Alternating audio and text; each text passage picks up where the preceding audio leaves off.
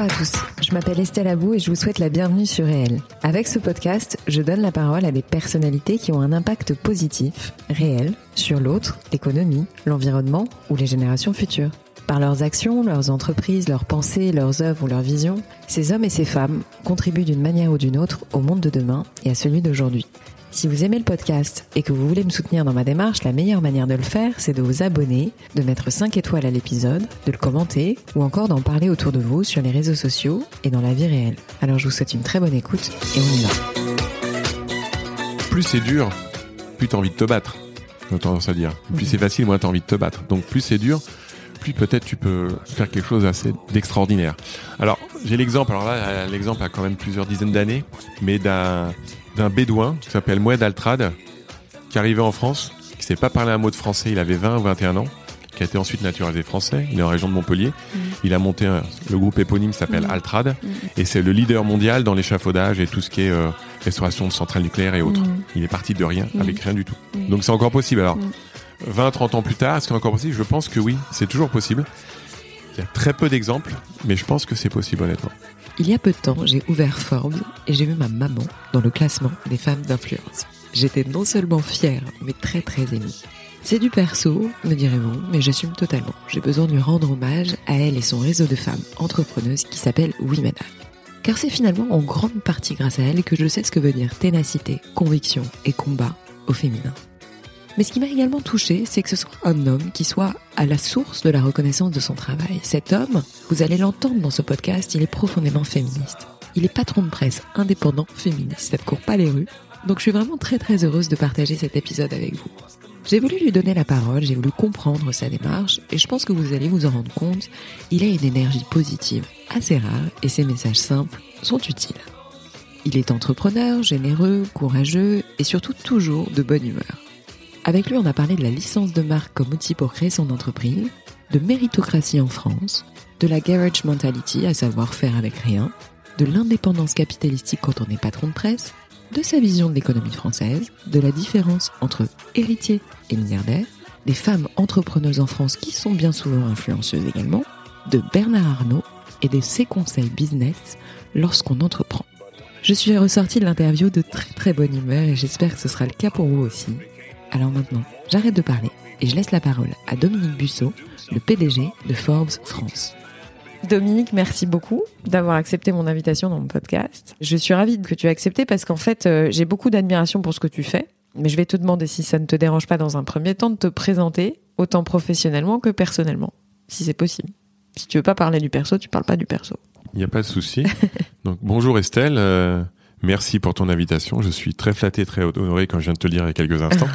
Donc euh, bah alors euh, professionnellement, ça fait un peu plus d'une vingtaine d'années que je suis dans le monde des médias. Mm.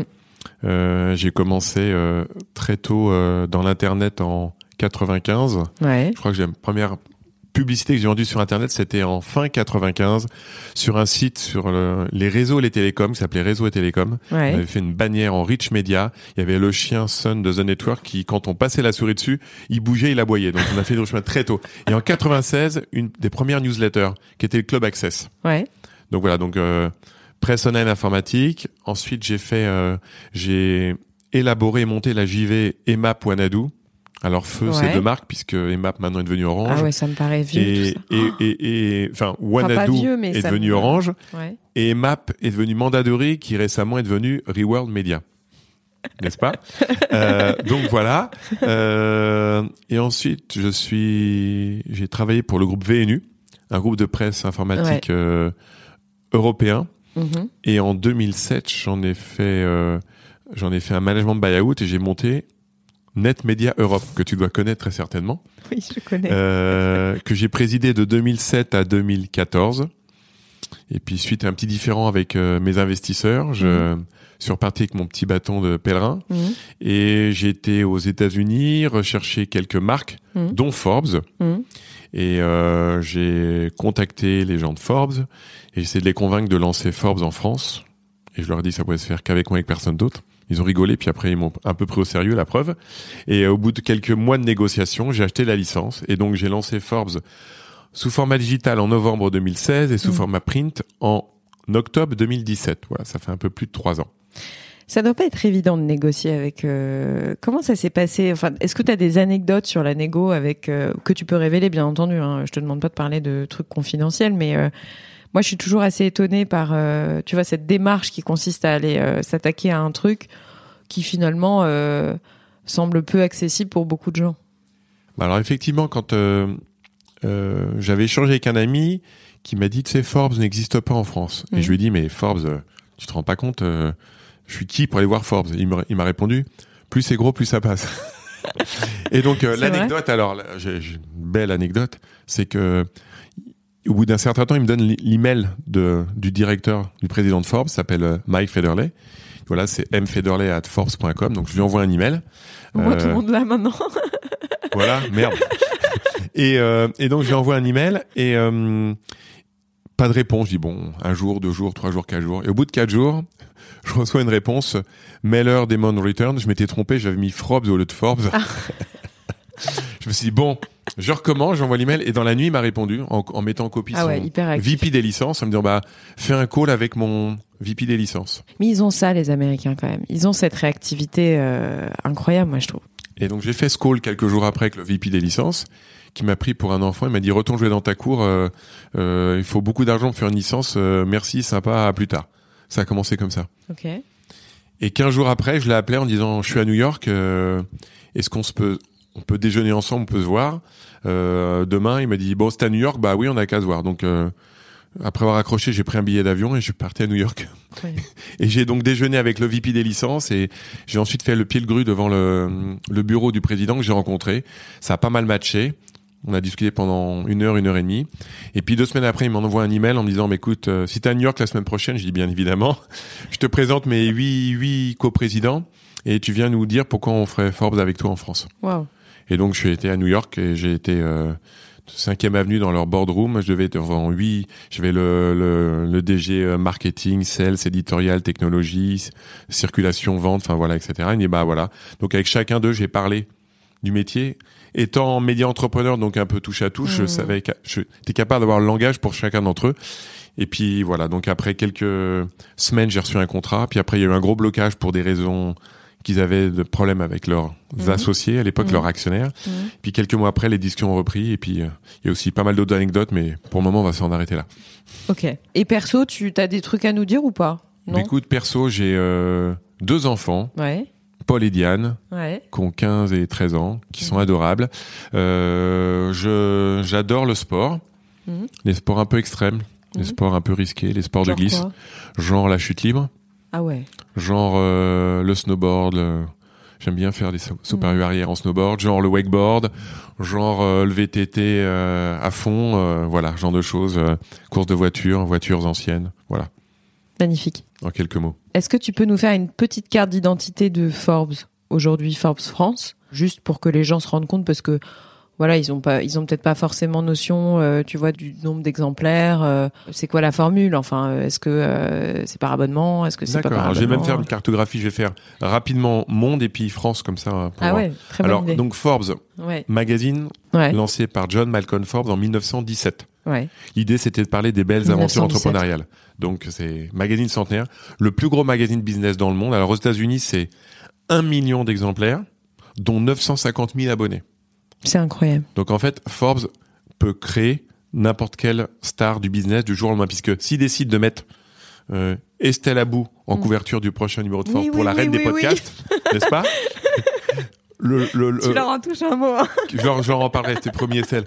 Une semaine plus tard, écoute-moi bien, une semaine plus tard, Forbes, tu seras en couverture sur le bureau de 950 000 patrons décisionnaires américains. Voilà. Et sur le web, 100 millions de visiteurs uniques. 50 millions US, 50 millions au reste du monde. Donc ça, c'est Forbes US. Hmm. Et après, Forbes est décliné dans 40 pays. Hmm, hmm. Et dans chaque pays, il, il fonctionne sous format de licence. Et donc Forbes France, c'est tirage 100 000 exemplaires. C'est un trimestriel, donc un book magazine sur l'économie tous les trimestres, et un site internet Forbes.fr euh, qui fait entre 1,5 et 2 millions de visiteurs uniques. Et depuis l'année dernière, on a aussi décliné un certain nombre d'événements, dont le 30 under 30, les 30 de moins de 30, les 40 femmes Forbes. Et cette année, plus à venir, on fait des choses lors du Festival de Cannes, etc., etc. Est-ce que euh, tu as le sentiment que en France en particulier, on considère Forbes comme un journal de pas de riches, mais euh, tu vois un journal euh, qui a vocation à s'intéresser à une seule partie de la population, quoi? Alors, Privilégiée. Certaines personnes, oui, c'est ceux qui connaissent pas bien le magazine. Mhm. Parce que, comme je dis toujours, effectivement, alors, dans l'inconscient des gens, Forbes est en France depuis des décennies. Parce que tout le monde a en tête Forbes, classement des milliardaires. Bien sûr. Et ils sont très connus pour ça, effectivement. Ça fait plusieurs dizaines d'années qu'ils font ce classement. Mais en fait, Forbes, à la base, ça, c'est qu'une toute petite partie visible de l'iceberg. Mhm. Forbes, c'est un magazine sur les réussites entrepreneuriales. Mhm. C'est les gens qui sont retroussés les manches, Mhm. qui ont fondé des sociétés, qui ont échoué de nombreuses fois, qui ont créé des emplois. Et certains d'entre eux, mais avant, c'est une infime minorité, ont réussi. Et parmi ceux qui ont réussi, une autre infime minorité ont gagné un petit peu d'argent. Et on ne retient que cela. Ouais. C'est spécifique un peu à la France quand même, non? La France a certains Peut-être que tu prismes. parles avec tes confrères euh, des 40 autres pays. Euh, je sais pas, vous réunissez aussi euh, de Oui, temps en temps? on essaie de se réunir une fois par an. Ok, Puis on a un groupe WhatsApp entre nous tous. sympa. Assez sympa. Bah oui, ça doit être sympa ça. Voilà une idée d'événement, non? Ça peut être cool de faire un truc international. Bon, bref, je me suis échappée, excuse-moi. J'aimerais que tu me parles de quelque chose qui m'a beaucoup touchée. C'est ta démarche à l'égard des femmes.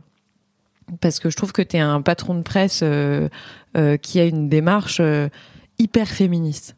Et ça m'a beaucoup touchée puisque, euh, pour des raisons euh, que tu connais, est-ce que tu te considères comme militant? Est-ce que tu considères que c'est juste normal de faire ce que tu fais? Ou est-ce que euh, c'est un indispensable selon toi? Il faut rendre à César ce qui appartient à César. Euh, la petite fille de John Malcolm Forbes a créé une rubrique Women at Forbes il y a déjà une quinzaine d'années sur le magazine et sur le site. qui s'appelle Moira Forbes que j'ai rencontré il y a trois semaines à Davos. J'avais jamais vu. Euh, donc j'ai un petit peu entre guillemets volé l'idée à Forbes. Bon, j'ai le droit puisque je paye une licence quand même, donc c'est la moindre des choses. Mais dès que j'ai lancé le site, avant de lancer le magazine, donc un an avant, d'entrée de jeu, on a une rubrique sur le site femme at Forbes. Parce qu'on s'est dit, alors c'est normal, voilà. C'est pas du militantisme, c'est normal pour moi. La femme Mm. en tant qu'entrepreneur a autant sa place que l'homme en tant qu'entrepreneur. Et quand tu vois des Mm. couvertures de magazines où il y a 40 hommes blancs en chemise blanche et pas une seule femme, ça coince un Mm. peu. Mm, mm, Et, et donc euh, l'idée faisant son chemin, j'ai commencé à faire un premier numéro où là il y avait personne en couverture parce que c'était le 00100 donc le premier numéro. Un deuxième, un troisième, puis je dis maman mais ça serait bien de mettre une femme quand même parce que on a une rubrique femme à Fort mais il faudrait mettre une femme. Et donc effectivement, Ouais. en juin dernier, on, on s'est dit mais on va faire plus que mettre une femme, on va frapper très fort. On a fait un numéro quasiment exclusivement dédié aux femmes entrepreneurs.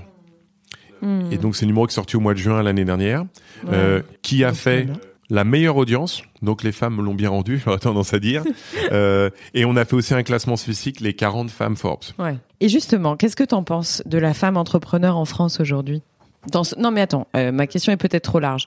Est-ce que tu considères que euh, y a suffisamment de femmes entrepreneurs euh, Bon, tu vas me répondre non, mais j'ai été un peu marquée par une certaine catégorie de femmes entrepreneuses, à savoir des femmes entrepreneuses slash influenceuses.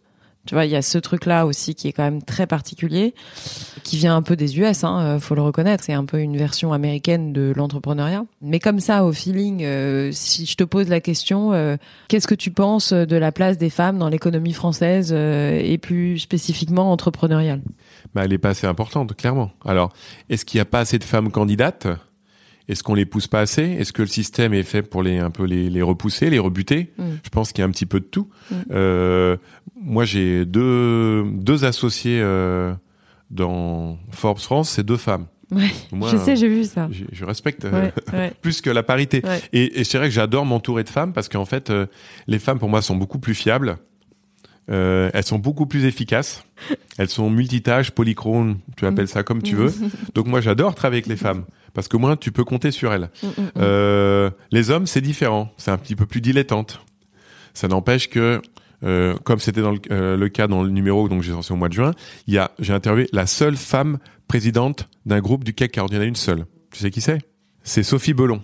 Sophie Sodexo. Belon. Sodexo. Voilà. Exact. Il y a une seule femme présidente d'un groupe du CAC 40. C'est incroyable. Non, il y a même plus de directeur général puisque Isabelle Cocher n'est plus. C'est ça. Voilà. Incroyable. Incroyable. Dans tes concurrents, on va dire. D'abord, c'est intéressant de savoir si tu considères que tu as des concurrents dans le milieu de la presse ou des médias. En France, euh, un média qui traite de l'entrepreneuriat dans le sens le plus noble, je pense pas qu'il y en a. Honnêtement, je suis prêt à écouter, euh, mais voilà, nous, euh, on parle de l'entrepreneuriat vraiment, et on parle pas que des entrepreneurs connus. Tu prends notre numéro, il y a plein de gens dont tu n'as jamais entendu parler. On fait des paris. On essaie de faire monter en, en puissance certaines personnes, certains jeunes, dont euh, avec notre fameux classement des 30 de moins de 30, les surgeons Ouais. de sortie justement, où là, chaque année, on a un cru de 30, 30 jeunes, jeunes et jeunes. hein, enfin, L'année dernière, on a eu, je crois, 16 et 14, donc on n'est pas loin de la parité, où on met, en- on met en lumière certains jeunes qui entreprennent de manière disruptive et qui font rayonner la France à l'international. Et ça, c'est vachement important. Donc voilà, c'est ça Forbes. Mais il y a quand même un petit bémol, mais je pense que tu l'as remarqué euh, puisque tu, tu, tu es dedans toute la journée. C'est les milliardaires en France sont majoritairement des héritiers, entre guillemets, alors qu'aux États-Unis, c'est vraiment des entrepreneurs. Est-ce que ce- cette dichotomie, tu la sens ou pas du tout? Alors effectivement, elle existe, mais il y a aussi des héritiers entrepreneurs, des héritiers, des héritiers Repreneurs. repreneurs, euh, et il y a effectivement quelques entrepreneurs, mais c'est plus une minorité par rapport à ce qu'on peut voir aux États-Unis. Mm. Chose très différente en France par rapport aux États-Unis, c'est que les milliardaires français sont très peu issus de la tech en France, alors qu'aux États-Unis, c'est une large majorité. C'est vrai. Donc grosse différence effectivement de culture, d'histoire. Euh, le numéro un français Mm. vient du monde du luxe. Bernard Arnault Voilà, Bernard Arnault pour pas le citer vient du monde du luxe. Euh, je crois que le premier euh, milliardaire dans la tech en France va arriver en 15, 20, 25 quoi. Mm. C'est qui? Euh, Xavier Niel et puis il y a euh, Drahi. Tu crois encore, euh, et là je m'écarte un peu de ton rôle de patron de presse, mais est-ce que tu penses encore, si elle a existé, si elle existait, ça, ça reste aussi une question, à la méritocratie dans l'entrepreneuriat? J'y crois. J'y crois encore. Même si euh, selon les pays, selon En France, hein les années, alors en France, oui, j'y crois aussi, effectivement. Je pense que c'est peut-être euh, plus compliqué en France que dans d'autres pays. où On se dit avec le rêve américain, on arrive, on retrousse ses manches et puis on y va, voilà. Il y a moins de barrières. Euh, depuis euh, trois ans, notre euh, nouveau président essaye d'œuvrer à Mhm. ça, euh, de pousser l'entrepreneuriat, de faire pas mal de choses dans la matière, de. Excuse-moi. Non, Je mais prie, non, c'est qu'en fait, je sors d'un déjeuner avec un ami euh, que je salue au passage, mais en fait, il part du principe que ce sont les bien-nés qui euh, parviennent à réaliser des choses, tu vois, euh, à être des vrais entrepreneurs, etc. En gros, c'est, euh, je parlais de méritocratie, mais c'est de dire, faut partir avec un asset au départ. C'est-à-dire que si tu, si tu viens vraiment, vraiment de nulle part, nulle part, nulle part, c'est forcément plus compliqué. Donc, et moi, j'ai un peu le sentiment aussi, pour être dedans aussi euh, toute la journée, mais euh, les réussites euh, entrepreneuriales aujourd'hui, bah souvent tu te rends compte que c'est des, comme tu dis, des hommes blancs qui ont fait une école de commerce ou sinon qui ont des papas et des mamans, tu vois, d'un milieu social, on va dire entre guillemets favorisé. Donc moi je me pose cette question encore et elle est peut-être un peu bête, mais est-ce qu'il y a vraiment un truc de, est-ce qu'aujourd'hui c'est possible, tu vois, de sortir de de nulle part et et, et de parvenir euh, euh, à être un, un grand entrepreneur euh, qui crée des emplois et qui fait fortune, quoi. Euh, Je sais pas, hein, c'est vraiment alors, une question que je me pose. J'ai pas des, j'ai pas de vrac par rapport à, à ta question Ouais. euh, multiple Ouais. et variée. Alors déjà, plus c'est dur, plus t'as envie de te battre. J'ai tendance à dire. Et plus c'est facile, moins t'as envie de te battre. Donc plus c'est dur, plus peut-être tu peux faire quelque chose assez d'extraordinaire. Alors j'ai l'exemple. Alors là, l'exemple a quand même plusieurs dizaines d'années, mais d'un d'un bédouin qui s'appelle Moed Altrad, qui arrivé en France, qui sait pas parler un mot de français. Il avait 20 ou 21 ans qui a été ensuite naturalisé français. Il est en région de Montpellier. Il a monté un- le groupe éponyme s'appelle Mhm. Altrad et c'est le leader mondial dans l'échafaudage et tout ce qui est euh, restauration de centrales nucléaires et autres. Mhm. Il est parti de rien avec rien du tout. Donc c'est encore possible. Alors Mhm. 20, 30 ans plus tard, est-ce que c'est encore possible? Je pense que oui, c'est toujours possible. Il y a très peu d'exemples, mais je pense que c'est possible honnêtement. Je sais pas. T'as l'air euh, dubitative. Non, mais en fait, je pense qu'on on- on y a pas. Alors peut-être encore une fois, c'est que c'est les médias qui font pas assez leur travail. Je sais pas, tu vois. Mais est-ce que euh, parce que je vois cette euh, les femmes sont poussées. Les femmes sont très poussées aujourd'hui. On en entend beaucoup parler. J'en suis ravie.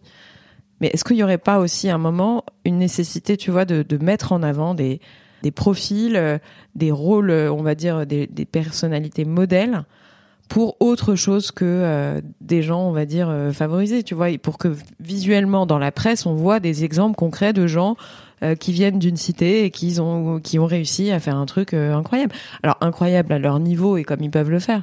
Mais c'est vrai que je moi c'est un truc qui me qui m'interpelle. Voilà. Mais bon, je pose ça là. C'est pas, on n'est pas obligé de répondre maintenant, mais c'était une réflexion personnelle parce que je suis obligée de faire un lien. Comment on fait euh, C'est quel est ta Je pense que tu as un, un, un, journal qui marche. Enfin, on peut dire qu'il marche aujourd'hui. Ça se passe plutôt bien. Ça ouais. se passe bien. Il est bien vendu. On, on, remplit pas mal en publicité, donc ça va bien, oui. Quel est ton secret? T'as un secret?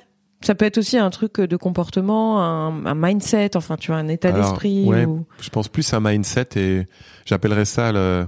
Tu as utilisé un mot anglais, donc je vais répondre en anglais. C'est la, j'appelle la garage mentality. C'est-à-dire? Eh ben, c'est-à-dire le sens faire, de la démerde. faire avec rien. Ouais. Voilà. Euh, quand j'ai signé euh, la licence avec Forbes, au début, j'ai signé, j'avais rien. J'ai signé la licence, puis après j'ai essayé de trouver un petit peu d'argent pour financer. Mmh. Donc euh, voilà, c'est de dire bah on, on va y arriver, il n'y a pas de raison, on trouve une manière de faire, et donc c'est de commencer petit, Mmh, et puis d'y aller progressivement. Mm. Le système de gated funding, ça marche, tu fais, tu réinvestis, tu as pris un euro, tu réinvestis l'euro et tu continues, etc. Donc c'est d'aller doucement, d'être agile. Alors quand tu pars de zéro, c'est beaucoup plus simple, euh, et puis de pas avoir froid aux yeux, quoi, de prendre des risques. Et de conserver ton indépendance? C'est important? Euh, je pense que c'est important, surtout qu'aujourd'hui, euh, on sait que la plupart des, des grands médias économiques sont euh, malheureusement euh, propriétés de, de, grands chefs d'entreprise. Voilà. Mmh. La Forbes euh, France est complètement indépendant. Ben, c'est pour ça que je, je suis très admirative. Je tiens à le souligner. Tu es un des rares, mais après, encore une fois, si tu veux pas en parler, on n'en parle pas. Tu es un des rares euh, patrons de presse qui a rencontré Bernard Arnault, je crois. Juste comme ça, ça t'a fait quoi quand tu l'as rencontré? C'est, euh, on va dire que c'est un, une, un, un personnage euh, assez, alors, très médiatique, bien, Bien sûr. évidemment, mais aussi assez discret, assez réfléchi. Mm. Donc euh, c'est euh, c'est un moment assez limite. Hiring for your small business? If you're not looking for professionals on LinkedIn, you're looking in the wrong place. That's like looking for your car keys in a fish tank. LinkedIn helps you hire professionals you can't find anywhere else, even those who aren't actively searching for a new job but might be open to the perfect role. In a given month, over 70% of LinkedIn users don't even visit other leading job sites. So start looking in the right place. With LinkedIn, you can hire professionals like a professional. Post your free job on linkedin.com slash spoken today. émouvant. Ouais. Euh, Quelqu'un de très professionnel qui ne laisse rien au hasard. Ouais. Et effectivement, comme tu l'as cité, euh, Bernard Arnault a accepté de, de faire une interview pour Forbes, alors que c'est très rare. Il ne s'exprime jamais dans les médias. Mmh. Et euh, alors, c'est pas pour euh, Dominique Busseau, hein, c'est euh, parce qu'il connaissait le sérieux du titre Forbes. Mmh. Forbes, c'est dans la bienveillance. Et donc, il avait confiance en ce titre. Et je lui ai garanti qu'il y aurait un même traitement que si c'était avec Forbes US. Et à ce titre, il a accepté de jouer le jeu. Sans révéler le contenu de l'interview, est-ce que tu as une phrase comme ça ou peut-être quelque chose qui t'a dit pendant l'interview qui t'a marqué? Alors, ça fait il y a deux ans. Là, t'es un petit peu dur avec Ouais, moi. mais non. Tu vois, il y a peut-être. Moi, moi, moi, je me souviens de, de certaines phrases qu'on m'a dit euh, pendant. Ou peut-être une attitude. Enfin, oui, tu me dis, c'est quelqu'un qui, qui laisse rien au hasard, mais il t'a peut-être. euh, il a peut-être marqué ton esprit sur quelque chose, non? Je me souviens qu'il avait la tête très froide. Mhm. Pas du tout de triomphalisme. Mhm. Tout s'est construit petit à petit.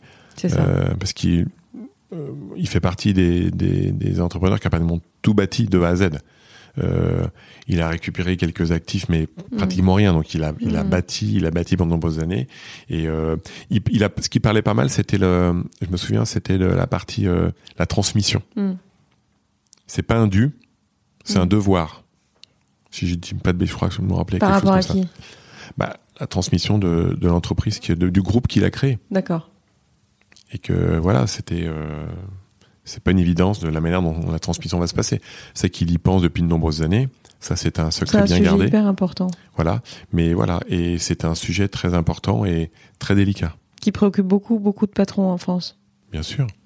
Tu as une anecdote ou deux à nous raconter, euh, un peu rigolote ou dans ton parcours depuis que tu as repris la licence, enfin depuis que tu as acheté la licence Forbes en France, est-ce que tu as deux trois souvenirs comme ça, euh, soit rigolos, soit euh, des choses Après, ça peut être aussi des personnes, tu vois, des parcours qui t'ont impressionné particulièrement, ou où tu t'es dit, ouais, euh, cette personne, elle cumule à la fois euh, une réussite financière, un impact euh, social, un rayonnement international, tu vois, enfin un truc où tu t'es dit, waouh, là, il y a tout combiné. Bon, à part Bernard Arnault, peut-être. Oui, bah il y a beaucoup de d'effets wow de, des gens que j'ai rencontrés, mmh.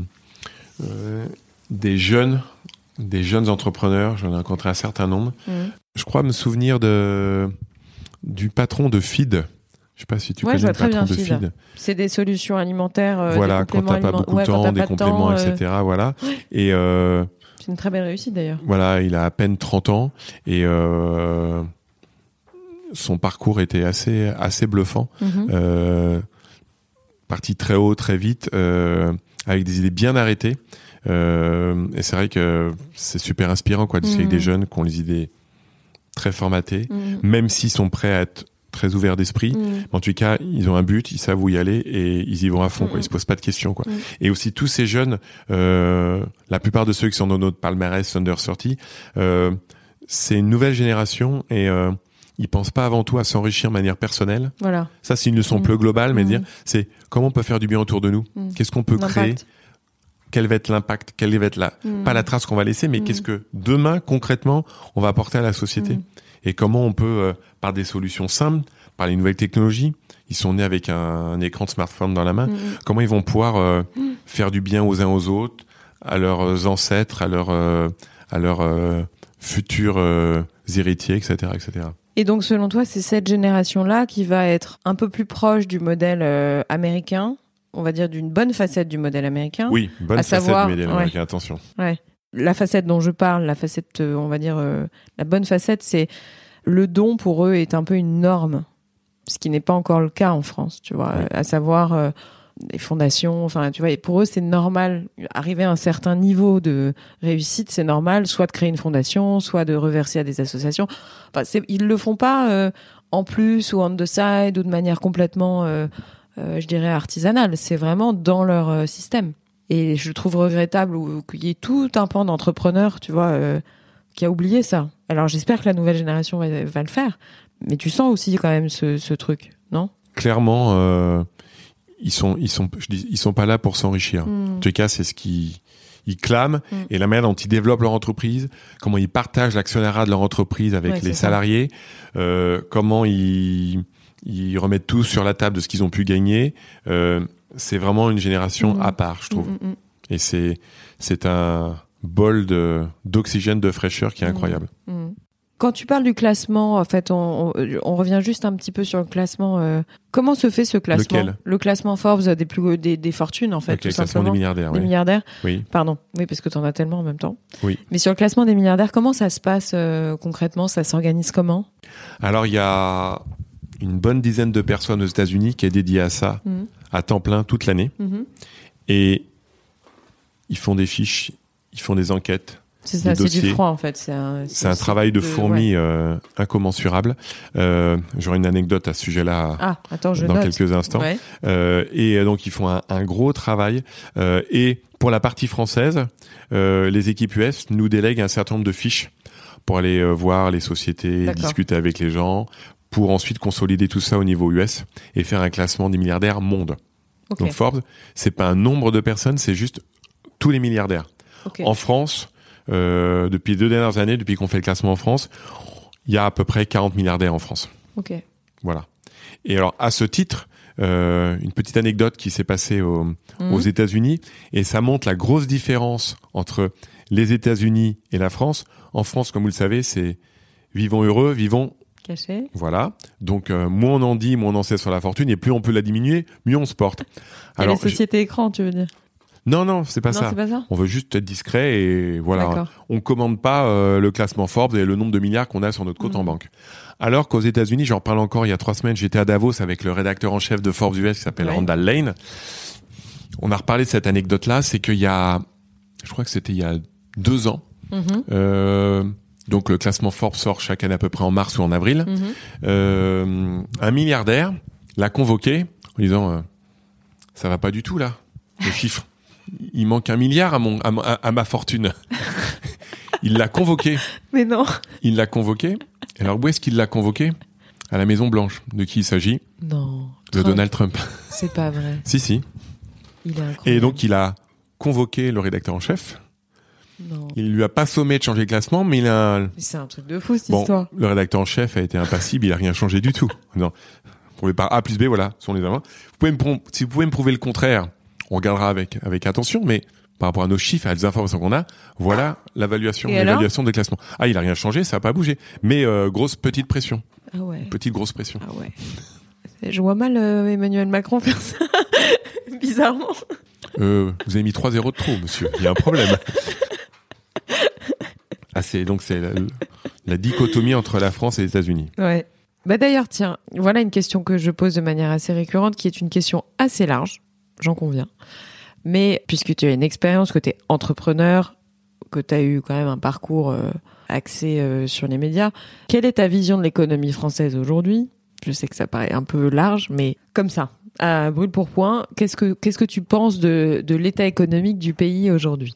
Le juste mot serait en pas en gestation, mais euh, en phase de Mutation, de mutation, de transformation. le patient est sous perfusion, euh, euh, en observation clinique, on va dire. Ah ouais, carrément. Non, mais dans le sens où il y a, on a, mais vraiment encore une fois, et c'est mon fond de commerce, et on a plein de super entrepreneurs, Mm. on a plein de bonnes idées, comme on dit toujours en, en France, on a, on n'a pas de pétrole, mais on a des idées. Mm. On a des idées, alors souvent on se les fait piquer, souvent on les applique mal, souvent on est très tôt. Pour par- parler du Minitel, hein, on était à l'avant, l'avant-garde de l'internet. Euh, voilà, on a plein de bonnes, super bonnes idées, mais on a franchement beaucoup de freins Mm. ça peut être dans l'administration, enfin, même surtout dans l'administration. Dès qu'on crée une boîte, hein, vous le savez, euh, on est à peine créé la boîte, on n'a même pas fait un euro de chiffre d'affaires, faut déjà payer des cotisations, Mmh. l'URSSAF, etc. Donc c'est c'est très compliqué. Donc, mais on a un potentiel. Il faut savoir l'exploiter et euh, il faut se battre et puis euh, il faut être français, Mm. il faut être patriote, il faut rester en France. C'est pas parce qu'on a réussi qu'il faut se barrer ou quand on est en phase de réussite se barrer. Il faut rester en France et puis essayer de pouvoir euh, développer et puis rendre malgré tout Mm. à la France qu'elle nous a donné. L'éducation, la santé. Bien sûr. On parlait, on parlait des États-Unis, la différence des États-Unis. Bah, alors aux États-Unis, faut pas être malade et puis euh, être pauvre parce que alors là, euh, la, mérit- la méritocratie, c'est pas possible. Hein. Euh, parce que si on n'a pas plusieurs dizaines de milliers de dollars sur son compte en banque, faut pas compter faire une université. C'est clair. Et climat social, t'en penses quoi? Climat social. Tu as parlé aux restaurateurs, aux commerçants, à ceux qui font euh, 70% de leur chiffre d'affaires au mois de décembre depuis deux ans. Bah c'est c'est catastrophique. Enfin, Mhm. je veux dire, euh, il faut il faut réformer quoi qu'on en quoi quoi qu'on Mhm. en pense. Il faut réformer. Mais euh, on vit dans un immobilisme où dès qu'on va changer la moindre chose, c'est Mm. compliqué voire impossible. Donc on est c'est vrai que c'est un peu la quadra la quadrature du cercle. Bien sûr. Est-ce que tu as des challenges euh, que tu peux révéler, dont tu peux parler pour le journal? Des challenges, euh, excuse-moi pour le jeu de mots, mais des... des, des... Très mauvais jeu de mots. Non, mais des voilà des, projets ou euh, appelle-les comme tu veux, tu vois. Mais est-ce que tu as des choses euh, là dans le pipe euh, Alors, qui effectivement, vont sortir 2020, bientôt 2020 et c'est euh, c'est euh, c'est ce que font la plupart des médias euh, qui leur permet de de gagner de l'argent, enfin d'être plus profitable, c'est la partie événementielle. Ouais. Donc euh, on a fait trois événements l'année dernière. On a fait les Under 30, on a fait les 40 femmes Forbes, on a fait euh, un événement autour du Festival de Cannes. Mm, On mm. a fait des soirées avec des partenaires sur le yacht Forbes. Euh, cette année, on veut faire ces mêmes événements, mais on, on a inventé de nouveaux. Mhm, On a en tête faire quelque chose autour de la philanthropie, mhm, euh, quelques choses qui sont qui sont en boîte. mhm. Donc voilà, donc effectivement la philanthropie, c'est un sujet qui est Ouais. assez intéressant parce Mhm. qu'il n'a pas vraiment été traité en France. Donc on, on va s'y atteler, atteler de Mhm. près. Mais voilà, donc c'est c'est la partie événementielle et puis bien sûr fait croi- faire croître nos audiences, Mhm. euh, imposer Forbes comme une vraie marque. Alors c'est l'est déjà au niveau global. En France, je pense qu'on commence à marquer notre territoire. Euh, juste avoir euh, le nombre de sollicitations qu'on a pour euh, interviewer les gens. Mm. Euh, alors les gens qui veulent être en couverture, euh, j'ai quatre couvertures par an et j'ai à peu près euh, 500 demandes. Donc euh, Ah, t'as vraiment des demandes de gens qui ah bah les gens disent euh, faire ta si euh, une autre anecdote, euh, c'est euh, je cite pas de nom quand même, mais c'est euh, bon bah ok pour l'interview. Euh, par contre il y a la couve, on est bien d'accord. Je dis ah bah non la couve je peux pas la garantir. Ah bah s'il y a pas de couve il y a pas d'interview. Bon il y a pas d'interview. Puis une semaine après bon bah on fait comme l'interview hein. Qui donne le fin mot d'ailleurs pour la couve? C'est toi? C'est moi. Ouais. Voilà. Et puis euh, alors on fait des conférences Les de Américains te rédac et des propositions. sur ces Alors. Je dois dire et je dois souligner par rapport à d'autres licences de marque dans le monde des médias et de la presse que je connais un petit peu. Ouais, Euh, que t'es très c'est très cool. C'est-à-dire que je prends ce que je veux du contenu américain. Et en l'occurrence, sur la version papier, je ne prends presque rien, à part euh, les classements.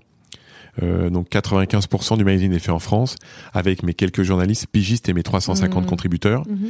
Et le magazine, ils le reçoivent une fois qu'il est en kiosque en France. Donc, aucune imposition éditoriale. On façon, m'impose pas de faire une coup parti. parce qu'ils ont fait un deal global dans le monde entier. Non, non. Je suis très libre à ce niveau-là et Mhm. c'est très agréable. Tu crois encore au kiosque? Oui. Ouais. Ça marche encore? Ah bah écoute, Toi, euh, tu es diffusé pour à... nous ça marche. hein, euh, on, on arrive à faire des, des beaux scores. Mhm. C'est vrai que c'est pas facile, il y en a de moins en moins. Il faut faire de bons réglages, mais c'est une manière d'exposer ta marque. Et nous, on, je touche du bois, ça nous fait aussi gagner de l'argent. Donc voilà.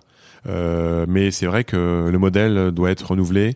Je pense que ça fait quelques années maintenant, tu peux trouver la presse dans chez euh, ta grande surface. euh, Hmm. Bon alors les relayages se sont pas mal euh, développés dans les gares, Ça, les ça aéroports et autres. même, Ça, ça marche plutôt bien, effectivement.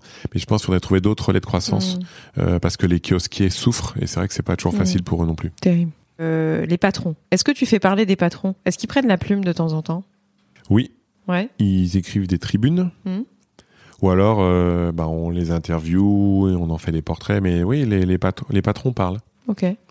plus qu'il y a un certain nombre d'années. Ouais. Ils sont un peu plus diserts. Ouais. C'est pas facile de Alors des fois, il faut les mettre en confiance. Ouais. Ça peut prendre un petit peu de temps. Euh, je prends l'exemple de Moed Altrad euh, Ouais. que j'ai interviewé il y a un an. Euh, je suis arrivé, il était un peu un peu renfermé et au bout d'une demi-heure, il a commencé à s'ouvrir et on a eu un, un vrai dialogue, de vrais échanges.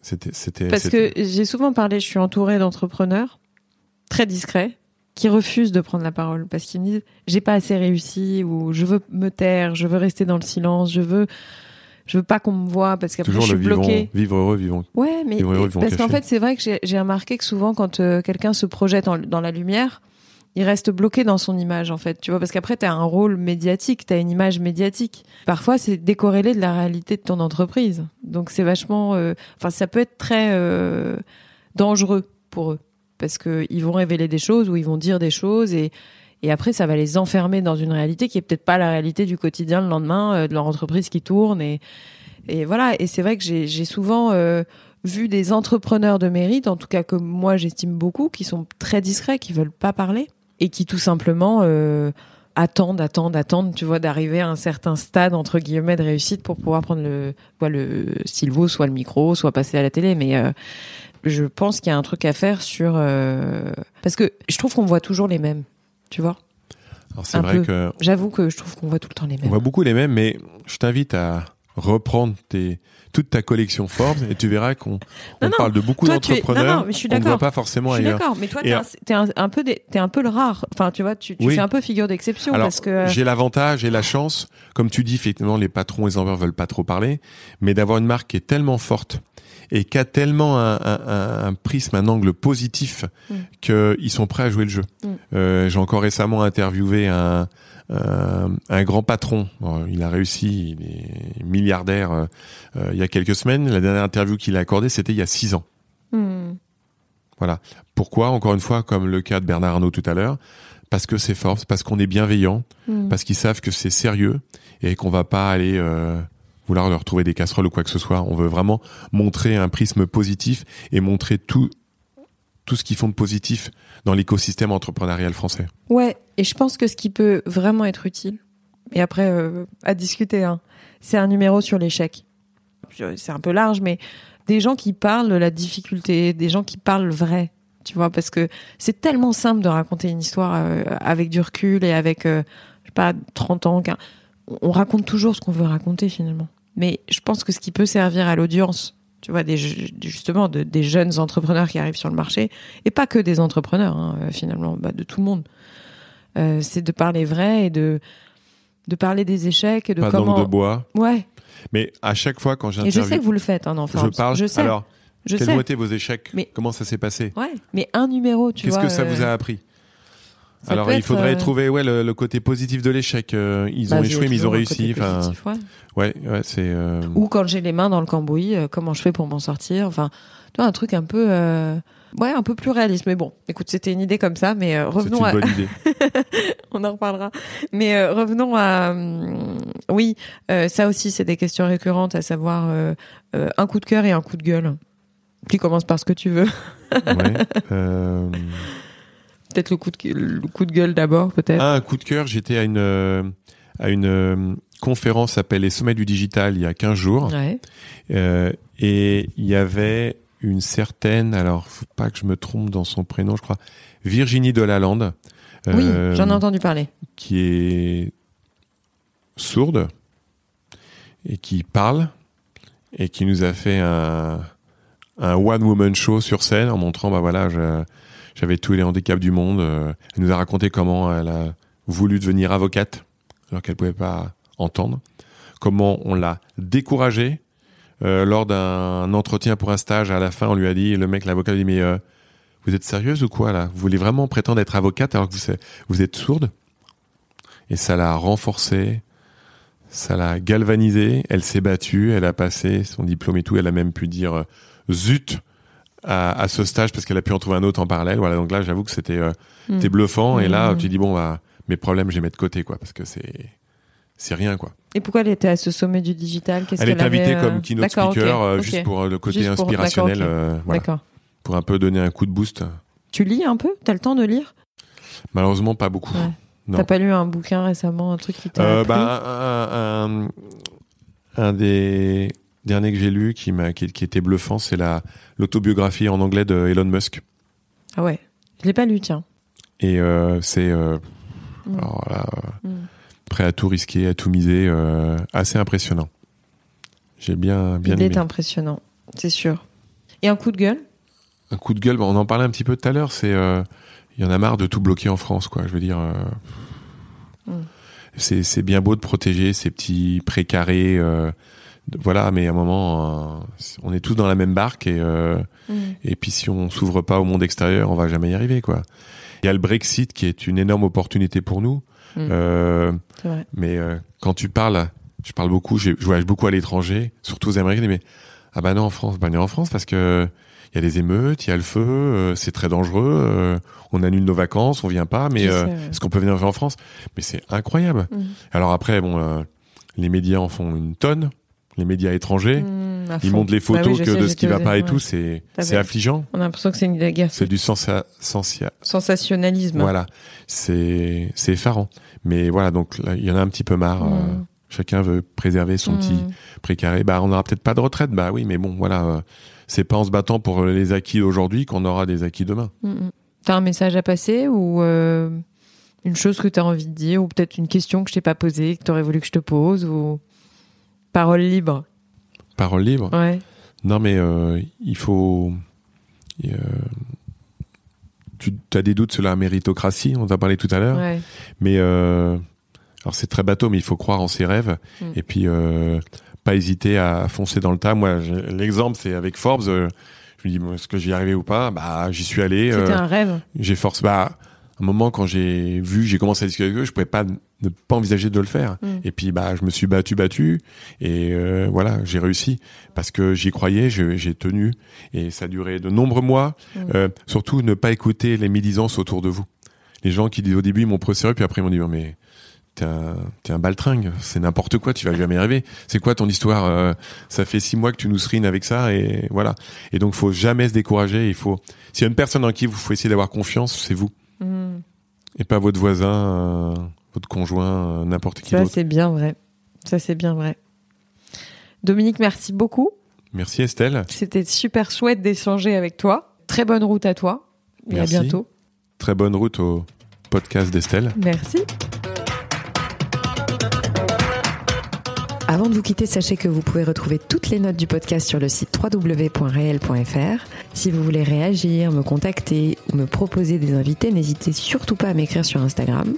J'espère sincèrement que cet épisode vous a plu et qu'il vous donnera envie de vous abonner pour recevoir les notifications. Alors je vous dis à très vite pour un prochain épisode.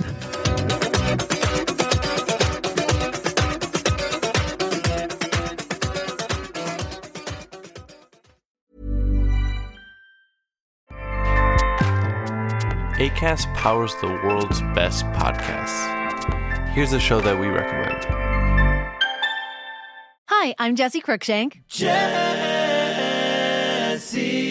Cruikshank. I host the number one comedy podcast called Phone a Friend. Girl, let's phone a friend. Not only do I break down the biggest stories in pop culture with guests like Dan Levy and members of InSync, I do it with my own personal boy band singing jingles throughout. Because it's my show. It's your show, girl. New episodes of Phone a Friend Yeah. drop Thursdays wherever you get your podcasts. So work it, girl. Yeah, work it. Okay, that's enough.